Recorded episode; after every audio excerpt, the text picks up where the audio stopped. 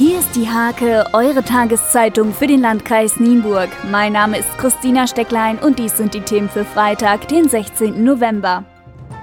Neben professionellen Geflügelzuchtbetrieben sind auch Hobbyhalter im Landkreis von verunreinigtem Futtermittel betroffen. Das Fleisch tausender Puten aus dem Kreis darf nicht in den Verkauf gelangen. Aktuell betroffen sind im Landkreis laut Pressesprecher Kurt Steinbrecher zwei Betriebe durch Futtermittellieferung und drei Hobbyzüchter mit insgesamt 80 Tieren, die wiederum von einem Futtermittellieferungen betroffenen Betrieb Junghennen erhalten hatten. Das Futter stammt von Agravis aus Minden.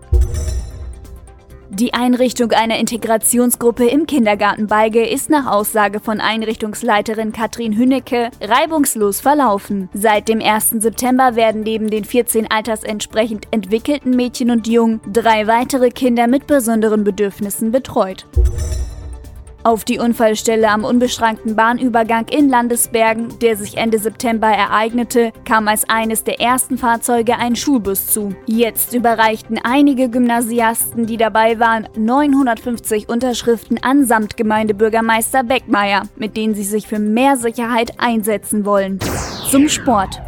Der SV Aue Liebenau ist noch ein großes Stück davon entfernt, die Fußball-Kreisliga auf einem Nicht-Abstiegsplatz zu beenden. Sorgen bereitet Trainer Marco Peimann, dass ihm in der Offensive ein echter Knipser fehlt. Neuzugang Bobby Buna ist nicht fit. Im Winter kehrt Keeper Dennis Meyer aus Steimke zurück nach Liebenau.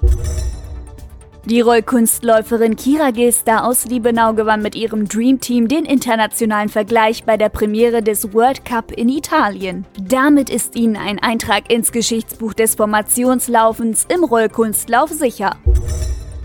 Die Handballerinnen der HSG Nienburg reisen am Samstag zum TSV Neustadt. Als Spitzenreiter der Landesliga sind die Nienburgerinnen der klare Favorit, müssen allerdings vier Ausfälle kompensieren, unter anderem auch Nachwuchstalent Nele Siering.